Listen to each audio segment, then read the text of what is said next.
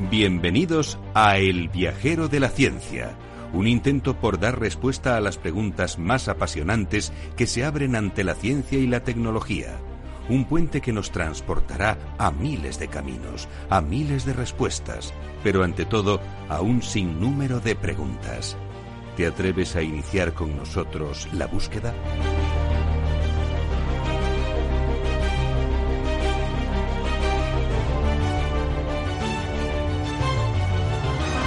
El viajero de la ciencia te invita a dejarte llevar por la curiosidad. Abre tu mente a la infinidad de posibilidades del conocimiento, los datos, las pruebas, las teorías, la tecnología que cambiará el futuro. Todo cabe en un camino que se abre ante nosotros y nos despierta la necesidad de indagar en nuestro entorno y hasta en el último extremo del universo conocido. El viajero ya está en marcha. El viajero de la ciencia, Carlos Alameda.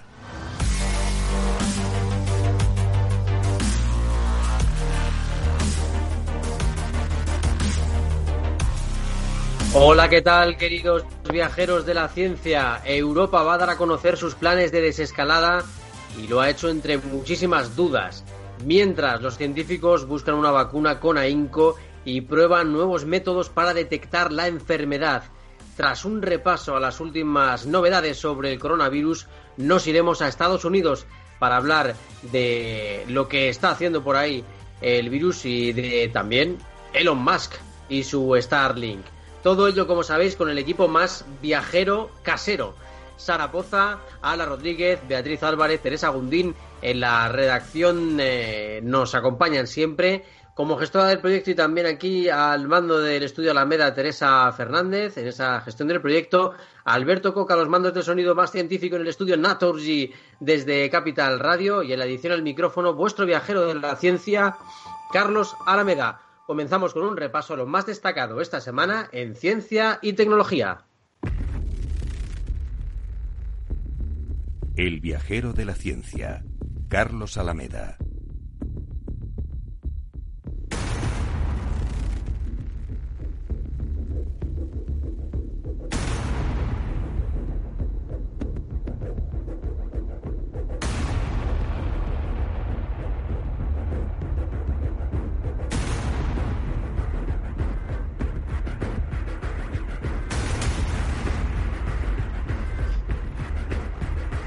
La técnica inventada por Margarita Salas, candidata para detectar el coronavirus. Un equipo español desarrollará un dispositivo portátil similar a un test de embarazo que podrá diagnosticar la enfermedad de la COVID-19 en menos de una hora y desde casa.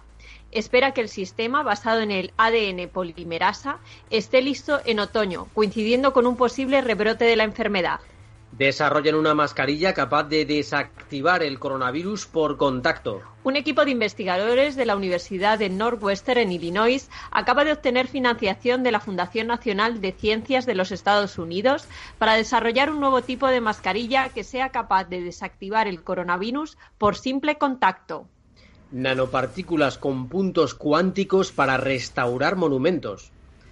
Investigadores de la Universidad Pablo Lavide en Sevilla han desarrollado y patentado unas nanopartículas de hidróxido de calcio, dopadas con puntos cuánticos que resultan más eficaces como consolidante y permiten distinguir el material restaurado del original, como se recomienda en la conservación y restauración del patrimonio histórico. Biotecnología para mejorar la calidad del medio marino.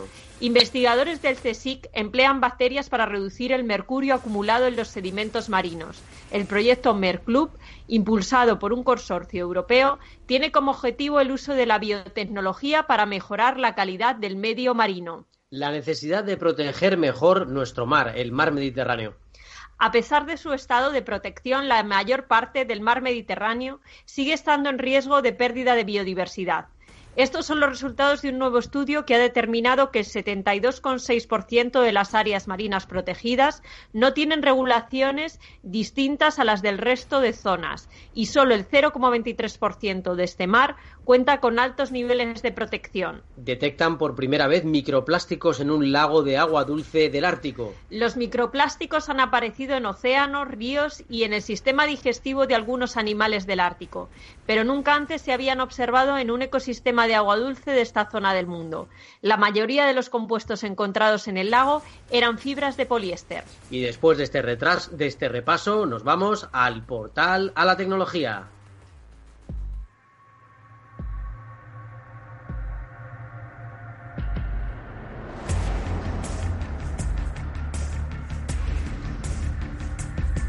Entramos en el portal a la tecnología, un mundo de bits, datos, cables, antenas, biónica, inteligencia artificial y realidad virtual. Un mundo dominado por impulsos electrónicos creados por el ser humano para mejorar la vida en el planeta.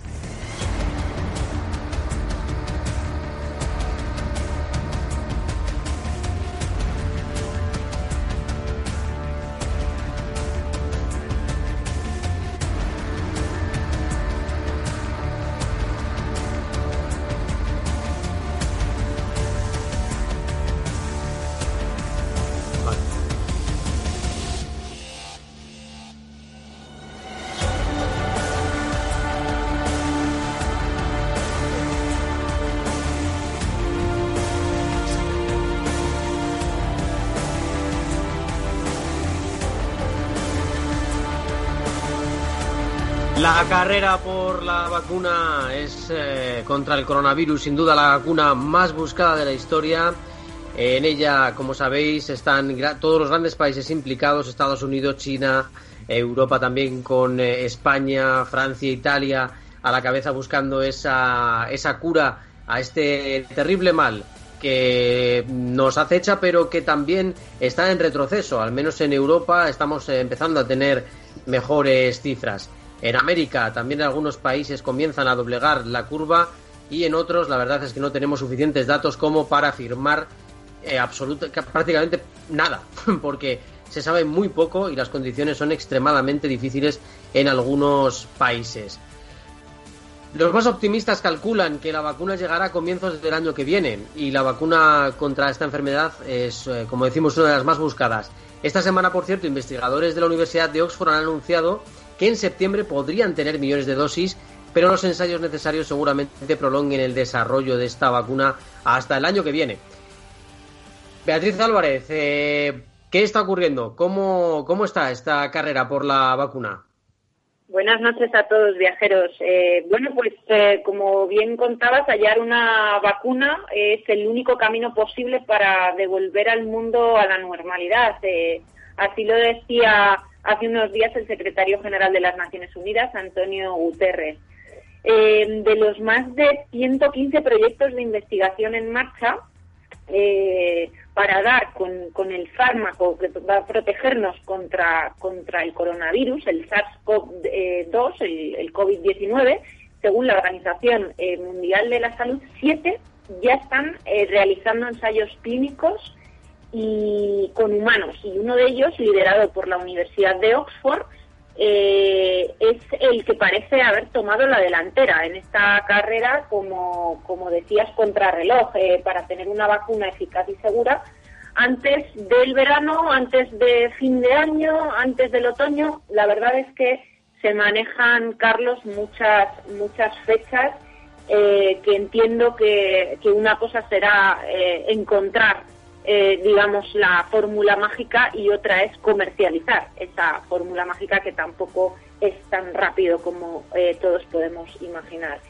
Em, os cuento eh, un poco antes del Reino, o sea, el primero, digo, mm, como decía, es el Reino Unido, el que está ahora ya comenzando a, a ensayar la vacuna en humanos.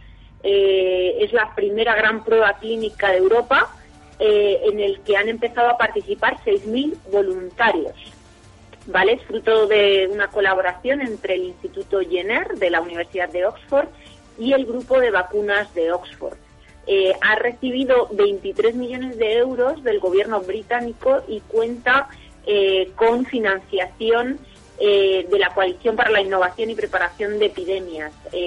como ayer anunciaba el, New York Times, esta candidata a vacuna recibió un espaldarazo que abre puerta a, la esperanza. Pero no es, solamente aquí en Reino Unido donde, como decíamos, hay digamos, un montón de investigadores eh, haciendo eh, todo lo posible por acelerar este proceso, sino eh, que la estadounidense Pfizer con, con la alemana BioNTech tuvo la semana pasada también autorización para comenzar a ensayar la vacuna en humanos y ya han iniciado las primeras pruebas. Eh, lo que más me ha llamado la atención de, esta carrera eh, por la vacuna, em, y supongo que los oyentes se sorprenderán tanto como, como, me ha ocurrido a mí, es que em, se produce una paradoja, Carlos. Eh, para probar la vacuna en humanos es necesario que el número de infecciones se mantenga alto. Es decir, ellos mismos, los propios investigadores, dicen que son de los poquitos mm, humanos en, toda la Tierra a día de hoy que preferirían que el confinamiento, mm, bueno, pues no frenase de golpe la propagación, porque entonces mm, les eh, haría una faena en, este tipo de, de, pruebas. Eh, por lo tanto, bueno, pues eh, de hecho, no sé si os acordáis, pero así pasó em, con la vacuna del primer SARS, que no llegó a probarse en humanos porque el brote fue controlado y eliminado. Y además aquí queremos hacer eh, un llamamiento a la importancia de las vacunas, que sabes que también lo hemos contado en otros programas. Hay, bueno, pues nuevas tendencias de gente que no cree en las vacunas, que mejor no vacunarse. Es decir, eh, mm, a la hora de hacer una vacuna no vale, eh, digamos, las farmacéuticas no se pueden permitir hacer una vacuna que luego no resulte eficaz y segura por el hecho de que la población mundial podría em, desconfiar de las vacunas y, volveríamos un poco a la Edad Media. Ahí sí que ya podría ser eh, nuestro nuestro verdadero final.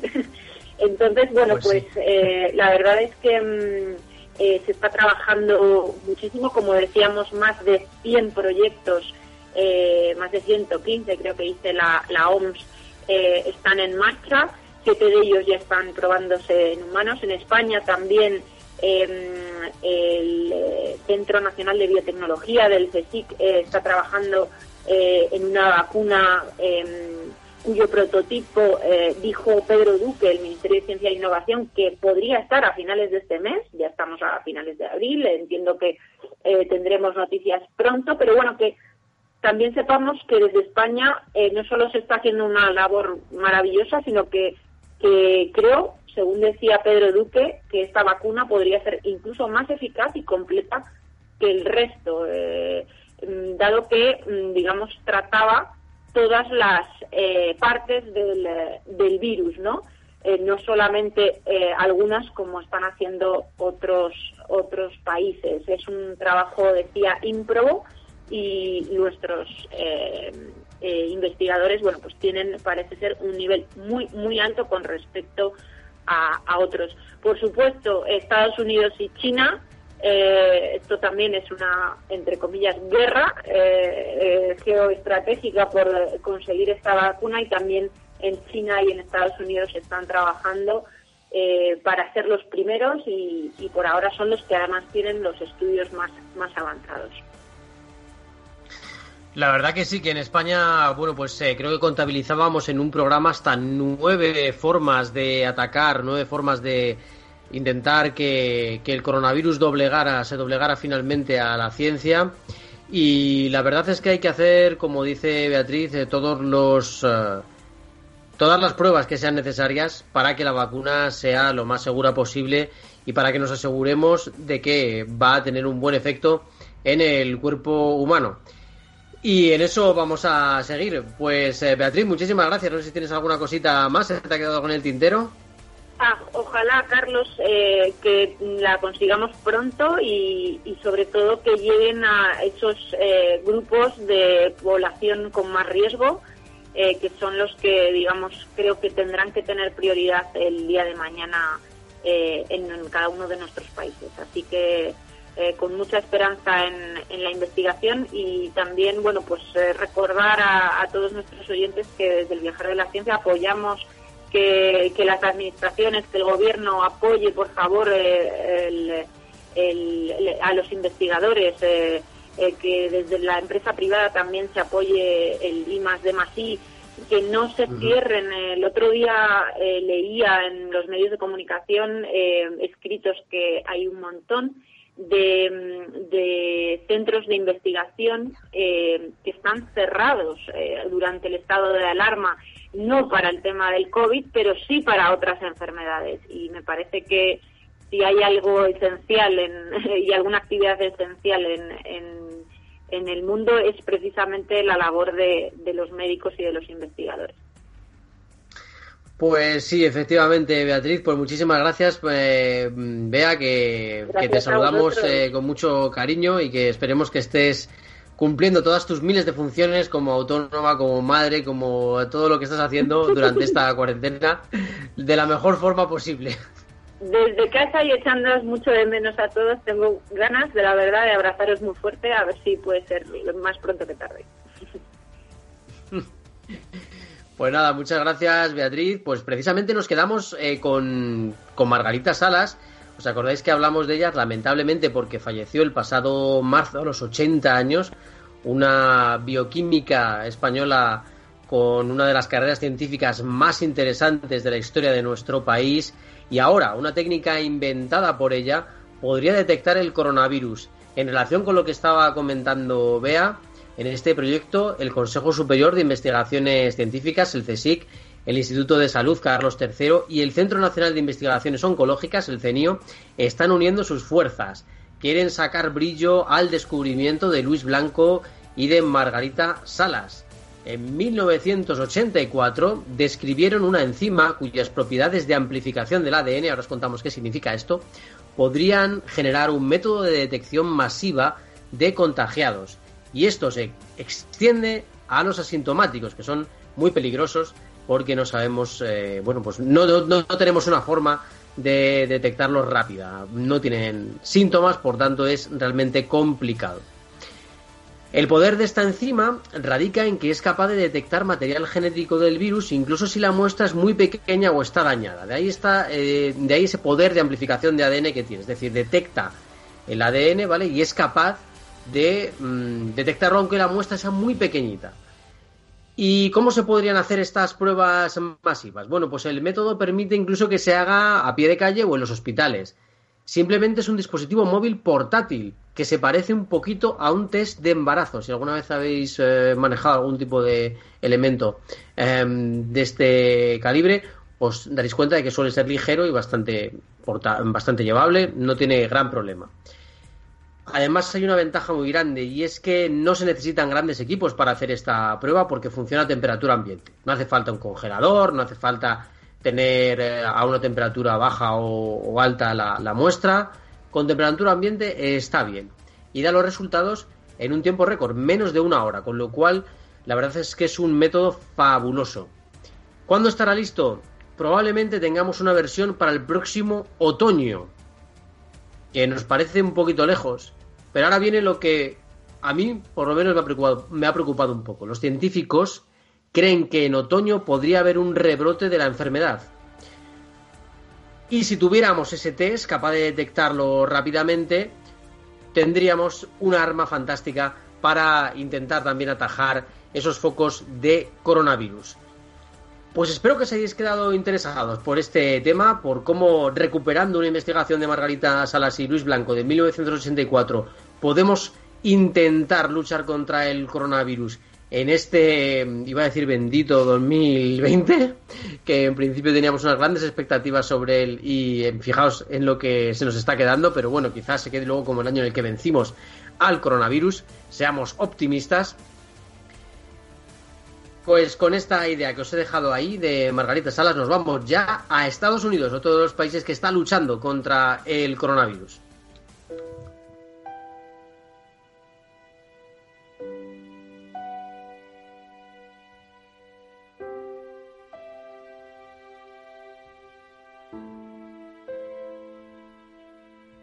El ser humano como centro de las preocupaciones de millones de científicos en todo el mundo. La comprensión de los fenómenos sociales nos abre recorridos que el viajero de la ciencia también quiere descubrir.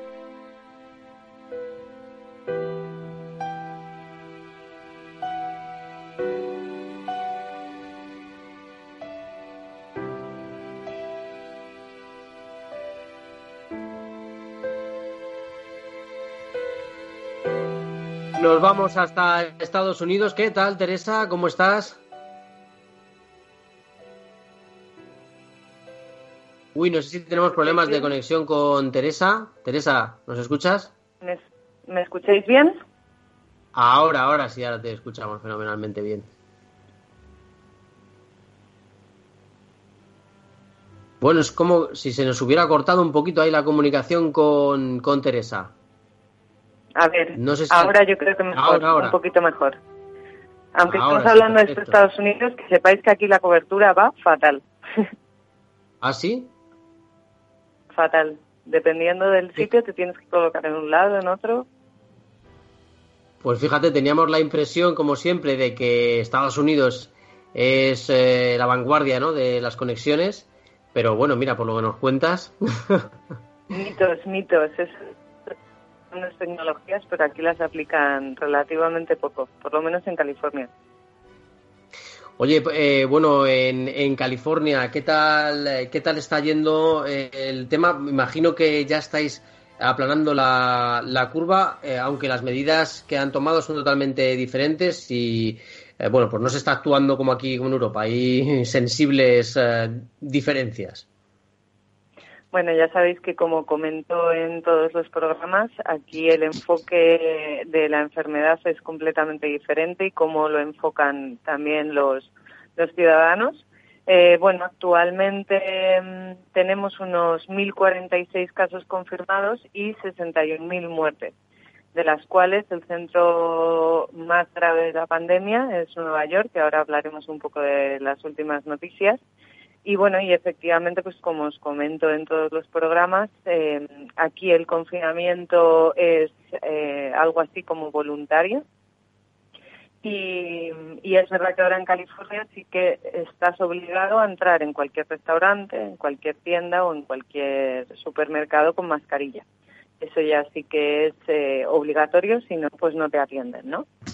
Pero bueno, como, como os digo siempre, eh, la gente sale a la calle, la gente hace deporte. Es verdad que sí que se respeta relativamente la distancia de seguridad, aunque también hemos visto en últimas noticias, como en Los Ángeles, San Diego, pues que las playas al final estaban, estaban abarrotadas.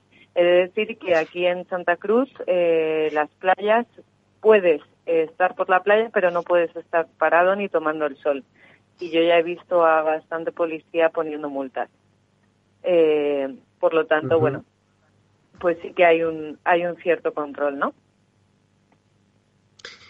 Bueno, uno de los temas que ha saltado a la actualidad aquí en Europa ha sido esa, no sé cómo llamarlo, la verdad, si ocurrencia, no sé si llamarlo eh, imprudencia eh, del presidente cuando, bueno, pues ha venido a, a decir que se probara a ver si se podía utilizar la lejía como en las superficies, pero en el cuerpo humano, inyectándotela en vena directamente, a ver qué pasaba. Bueno, por favor, eh, mm, queridos oyentes, no hagáis esto, mm, por favor, eh, tened pensamiento crítico y no os dejéis llevar por eh, dirigentes que no controlan los temas de los que hablan. siempre guiaros por la opinión de los científicos y por autoridades sanitarias oficiales. Bueno, desde luego hay, hay perlitas eh, de Trump, pero en este caso también ya habréis visto que la última perlita ha sido de, Elon Musk, que ha firmado, ah, bueno. él directamente ha firmado, ha calificado ¿no? El, la cuarentena como un encarcelamiento forzado. Y es que mm, lo ha calificado de fascista eh, bueno, porque eh, lo, lo, que ha hecho al final ha sido dar datos de Tesla, ¿no? Eh, dice que Tesla sí que va a superar esta fase. Actualmente tienen dos plantas abiertas de automóviles, que una está en Shanghái y otra aquí está en Bay Area, en San Francisco. y, dice que la extensión del confinamiento, porque se ha hecho hasta finales de mayo, eh, dice que lo podrían llamar como encarcelamiento. Y es viviendas contra todos los derechos y romper las libertades de las personas de forma horrible, ¿no? Lo califica así. Dice que al final Estados Unidos no se construyó eh, para que fuese un país de no libertad, y que al final pues no solo va a crear mucho daño a Tesla, que por supuesto lo va a superar, sino que a muchas otras compañías que desde luego no. Entonces, bueno, pues ha sido otra perlita, teniendo en cuenta que, que el confinamiento, pues eh, ya os digo,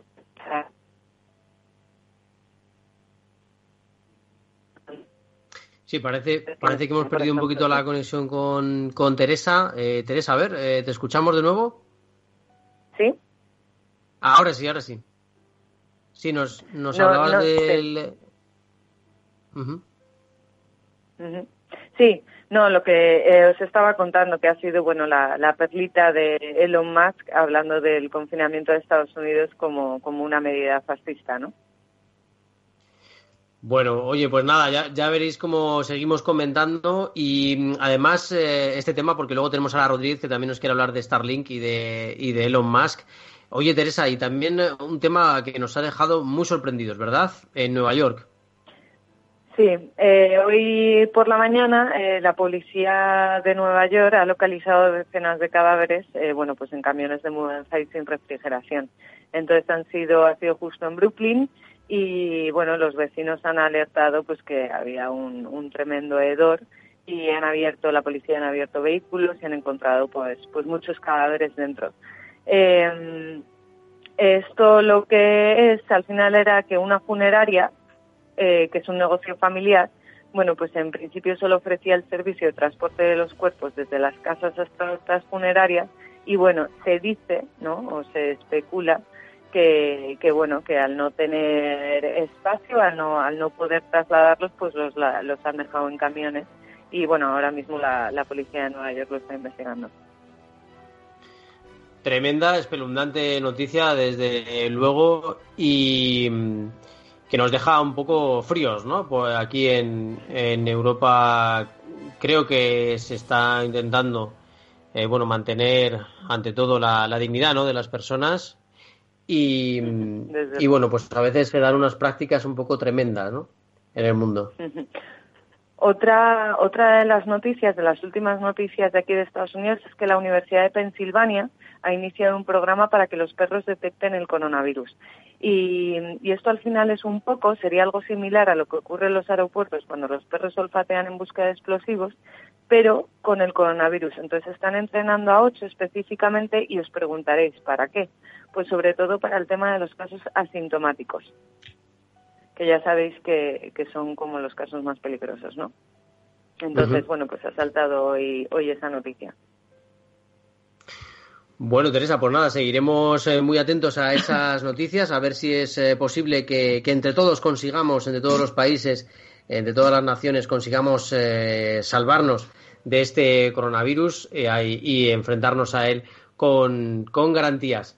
Eh, bueno, pues eh, Teresa, muchísimas gracias eh, por estar ahí en Estados Unidos y te deseamos, eh, bueno, pues un confinamiento que creemos que el tuyo es más entretenido que el nosotros, que el nuestro. entonces, bueno, pues te deseamos que sigas así. A vosotros, chicos, un beso a todos los viajeros. Venga, un abrazo muy fuerte, Teresa, que vaya muy bien. Adiós. Y seguimos con nuestro viaje. En este caso nos quedamos muy cerquita porque nos vamos a Canadá, pero para ello abrimos el portal al pasado. El viajero de la ciencia está preparado para atravesar otra frontera. El pasado nos espera al otro lado, un pasado que nos ayuda a comprender el presente y nos avisa de lo que puede ocurrir en el futuro.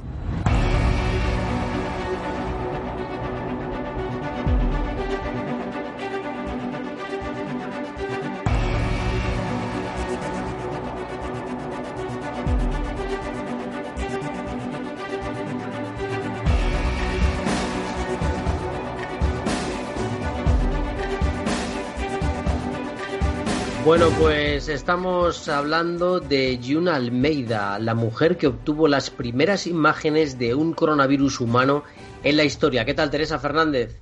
Pues muy bien, nada, encantada de estar aquí, la verdad. Y pues sí, Carlos, nos, nos, acercamos a la historia de esta científica escocesa cuyos hallazgos hoy son fundamentales para la lucha contra la COVID-19. Jun Almeida eh, logró convertirse en un referente por su trabajo pionero en la identificación y el diagnóstico de los virus, así como por ser la primera persona en identificar el coronavirus, como, como tú mismo comentabas. Eh, Jun desafortunadamente tuvo que abandonar pronto eh, sus estudios a pesar de ser una alumna brillante porque su padre, camionero de, eh, perdón, conductor de autobús, perdón, de profesión, eh, pues no podía costearle los estudios en la universidad. Por fortuna, eh, la contrataron como técnico de laboratorio en un hospital de Glasgow para eh, analizar muestras de tejido. A los 24 años contrae matrimonio con un artista venezolano, de ahí pues su apellido de Casa de Almeida, con quien tuvo una hija y se mudó a Canadá. En Canadá donde pues por suerte en esos momentos eh, no tenían demasiado en cuenta que el personal eh, dentro de los eh, laboratorios tuviera una titulación universitaria, la contrataron. La contrataron como técnico de microscopio en el Instituto del Cáncer de Ontario. Y a partir de ahí, fíjate qué curioso, Almeida desarrolla una metodología súper interesante que nos puede ayudar. Pues así es, eh, desarrolló un método capaz de visualizar mejor los virus mediante el uso de anticuerpos desarrollados en animales o humanos, que hacían que los virus se agruparan en torno a ellos. Esto permitía utilizar eh, microscopios electrónicos para eh, diagnosticar infecciones virales. De hecho, identificó algunas como la rubeola. Este hallazgo hizo que su trabajo comenzara a ser reconocido en el mundo de la medicina y recibió una oferta para regresar a Londres, en concreto para formar parte de un equipo de la Escuela de Medicina del Hospital St. Thomas, el mismo en el que ingresó el primer ministro británico Boris Johnson el pasado 5 de abril.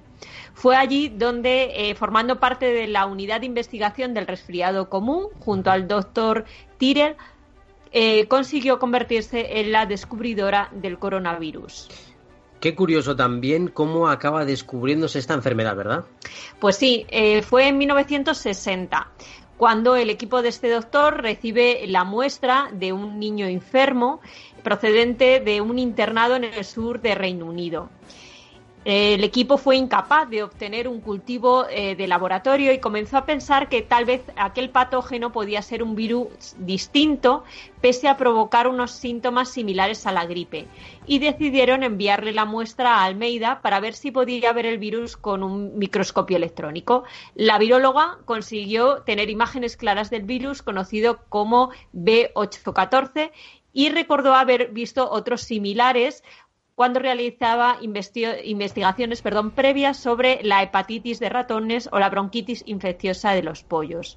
Gracias a esta cepa identificaron el primer coronavirus humano, denominada así, como bien nos han explicado ahora, por su estructura en halo. Efectivamente, ese halo que parece que tiene como coronitas ¿no? alrededor y por eso se llama coronavirus. Eso es. Y bueno, este hallazgo imagino que suscitó reacciones de todo tipo, incluidas algunas un poquito mmm, bueno, mm, dejémoslo en sesgadas. pues sí, como tantas otras ocasiones, cuando hablamos de hitos conseguidos por mujeres, la primera reacción de sus colegas fue un absoluto rechazo. Una revista científica declinó publicar eh, las fotografías, las pruebas enviadas, consideraban que eran solo imágenes de mala calidad de partículas del virus de la gripe. No fue hasta 1965 cuando el British Medical Journal se hizo eco del hito y tuvieron que pasar dos años más para que el Journal of General Virology publicara las fotografías. Fíjate, ¿no? Qué, cosas eh, ocurren a veces. Hemos, hemos hablado también mucho de este tema eh, con, con Ana Rodríguez, por ejemplo, ¿no? De eh, a veces que no se, no se tenía, por lo menos en cuenta tanto. Ahora ya ha cambiado mucho la situación, aunque siguen habiendo algunos rescoldos de todo esto. Pero no se tenía tanto en cuenta los descubrimientos que a lo mejor pudiera tener una mujer, ni el papel que tenían los descubrimientos de los, de los científicos eh, hombres. Posteriormente también ayuda a visualizar algún otro mm, eh, virus más este descubrimiento. Pues, sí, sí, Carlos. En, en, la década de los 80 ayudó también a tomar nuevas fotografías de, del VIH. Lamentablemente Almeida murió en 2007 a la edad de 77 años y hasta ahí llegó su gran, gran contribución de la cual ahora nos estamos aprovechando muy mucho, por fortuna. Pues eh, mira, nos destaca el papel de la mujer en la ciencia, Loli, en el chat, que nos dice además que tiene un poquito de miedo al eh, tema de salir a la calle y de que se esté haciendo esta desescalada. Bueno, pues nada, hay que tener mucha precaución, ¿verdad? Eh, también Juan Pablo nos, nos dice que qué pena lo de Nueva York nos ha contado en el chat, eh, si lo podéis eh, consultar, todos los datos de cómo va a ser esta desescalada, cómo son los horarios en nuestro país, en el país desde el que os hablamos, desde España. Queridos hermanos latinoamericanos, también mucho cuidado vosotros, por favor, cuidaos muchísimo en México, que nos escucháis mucho, en Estados Unidos y también en toda la zona de Centroamérica y Argentina, que sois los países que más nos escucháis. Cuidaros un montón, por favor. También eh, nos habla, creo que David, que nos saluda eh, también, bueno, y que suele estar también muy atento, sobre todo a los temas eh, que provienen del cielo y de la astrología. Le encantan estos temas y nos suele preguntar por ellos. Nos vamos a ir ya precisamente a hablar del espacio, al portal al espacio con Ara Rodríguez. Los confines del universo explorado aguardan la llegada de nuestras naves. Mientras tanto, muchos proyectos miran a la Tierra desde nuestros cielos para comunicarnos, predecir condiciones climáticas o de tráfico. Otros investigadores abren nuestros ojos hacia planetas cercanos, lejanos, similares a la Tierra o a galaxias desconocidas. Nuestro viajero de la ciencia se pone la escafandra y el traje espacial. Estamos en el portal al espacio.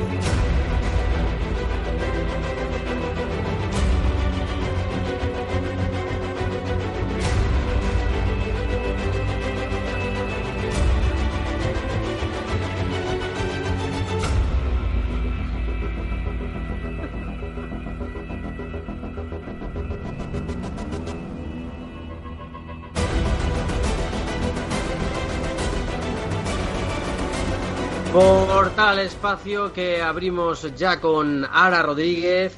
Eh, Ara, nos tiene absolutamente locos eh, nuestro amigo Elon Musk, como es habitual en él, siempre nos da de qué hablar. ¿Qué tal? ¿Cómo estás? Hola, ¿qué tal chicos? Por aquí, bueno, deseando salir a dar un paseíto este fin de semana y efectivamente Elon, como no podría ser de otra manera, eh, no falla ni, ni en pandemia, yo creo. Llevaba mucho tiempo callado y, bueno, esta semana creo que se ha quedado a gusto con varias de las declaraciones que ha hecho. Una las ha comentado Teresa, que bueno, ha comentado que eh, estar encerrados en casa es fascista, bueno, entre otros detalles varios que, ha comentado.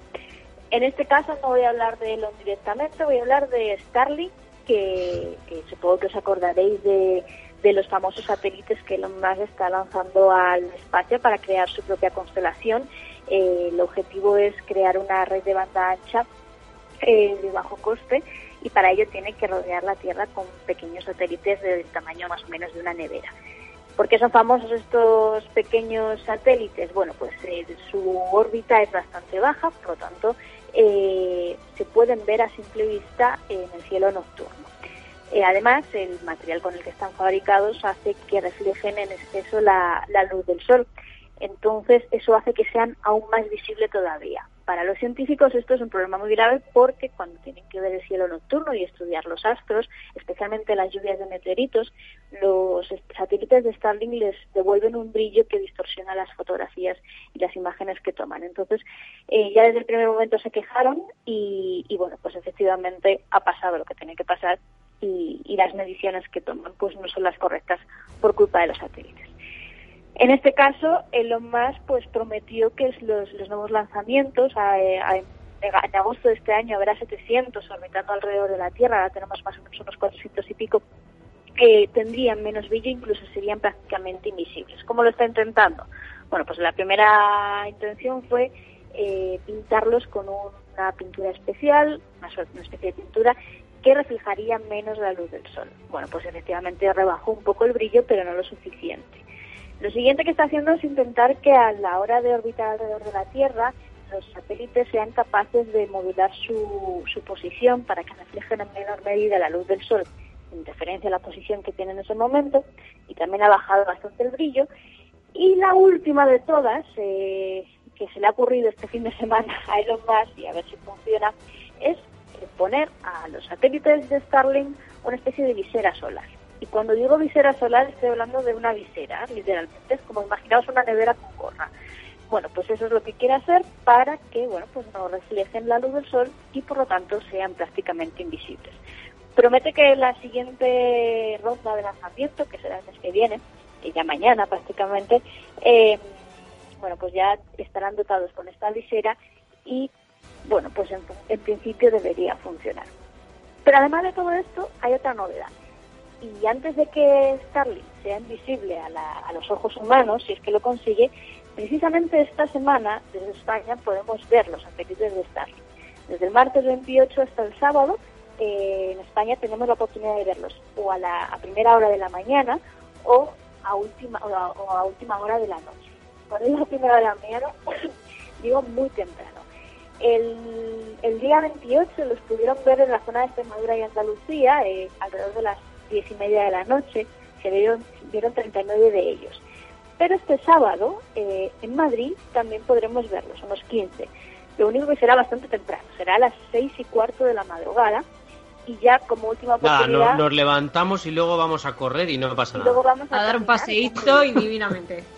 Exactamente. Ya el, el, el mismo sábado por la noche a las 10.49 16 de ellos se dejarán de ver por el, se dejarán ver por el norte de Galicia. Si alguien quiere ver exactamente por dónde pasan, hay una web que se dedica precisamente a, medir por dónde pasan estos satélites, es CIA Satellite Tonight. No solo se ven los de Starlink, podemos comprobar la ruta de cualquier satélite del mundo y te, en función de la geolocalización te dice cuáles puedes ver en ese en ese momento. No es la primera vez que en España se ven los satélites de Starlink eh, a principios de año sí que soltaron el cielo de La Palma, eh, pero bueno, es una buena oportunidad para ver, para comprobar por nosotros mismos, ahora que hay menos contaminación lumínica en las ciudades, por ejemplo, eh, cómo eh, afectan estos satélites a, a la visión nocturna. Eh, se, si alguien los consigue ver, se vería como una especie de fila de, de puntitos brillantes en el, en el cielo que se irían moviendo en función a la rotación de la Tierra y a su propio movimiento. Así que bueno, si alguien consigue verlos, eh, que nos mande una foto, que, que a ver si a ver si conseguimos tener esa oportunidad. Pues sí, sobre todo esa foto nos servirá un poquito también para discernir a veces, porque en muchos casos pensamos que quizás sea un fenómeno más extraño de lo que nos podríamos imaginar y sin embargo son estos satélites de Starlink. De todas formas, bueno, pues eh, como buenos observadores, imagino que podréis eh, saber cuál es una trayectoria más o menos lógica de un satélite y cuál eh, es totalmente, mm, por lo menos, eh, difícil de apreciar por el, por el ser humano. A ver, no confundir esto con alienígenas y los famosos ovnis que, que, que el, este, Estados Unidos desclasificó este mismo fin de semana. No son ovnis que ya en México el año pasado se dijeron que esto eran eh, objetos volantes no identificados. Están plenamente identificados no son extraterrestres, no vienen a visitarnos, ni cosas raras, eh, pero sí que podríamos considerar que es basura espacial. De hecho, si alguien nos está viendo por Facebook, mi fondo uh -huh. de, de vídeo está dedicado a este tema, que es Wally, eh, mirando el cielo nocturno encima de toda la basura acumulada. Sí, creo que era el mejor fondo que he podido encontrar eh, para este tema. Pues sí, y además que sí, porque el pobre Wally además tiene una carita de tristeza al observar otras estrellas y él en un planeta tan contaminado? Pues sí. bueno, ahora pues nada, espero que a las seis y cuarto de la madrugada nos encontremos observando el cielo para ver algún satélite. Pero a dos metros de distancia, Carlos, recuerda. Efectivamente, con mucho cuidadito, que no estamos para disgustos. Pues muchísimas gracias, Sara, por todo. Chao, hasta luego. Ahí está Rodríguez, como siempre, fantástica, contándonos eh, la actualidad de todo lo que rodea al espacio, todo lo que rodea, en este caso también, a ese gran proyecto Starlink de nuestro admirado, querido y a veces un poco incomprendido Elon Musk. Nos vamos, en este caso, al portal a las ciencias naturales porque os traemos una historia de caballos salvajes preciosa.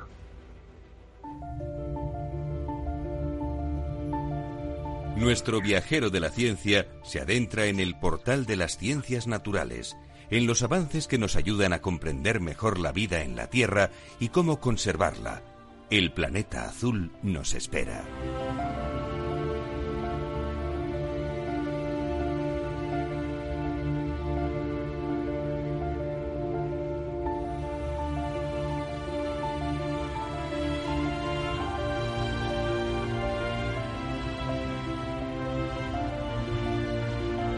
Planeta azul, ese planeta que tanto ama nuestra compañera Sara Poza.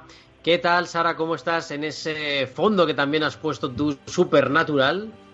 He visto que la compañera, que la compañera Ara se tuneaba el estudio y he ido corriendo a ver si, si podía tunearme yo también el estudio con un fondo relacionado con lo que vamos a hablar para que los espectadores que nos están viendo, pues en este caso puedan ver, aunque parezca lo contrario, es eh, bueno pertenece a la zona de exclusión de Chernóbil. La imagen que, que podéis ver a espaldas. tienes que tener cuidado Sara. Por, por, el lobo,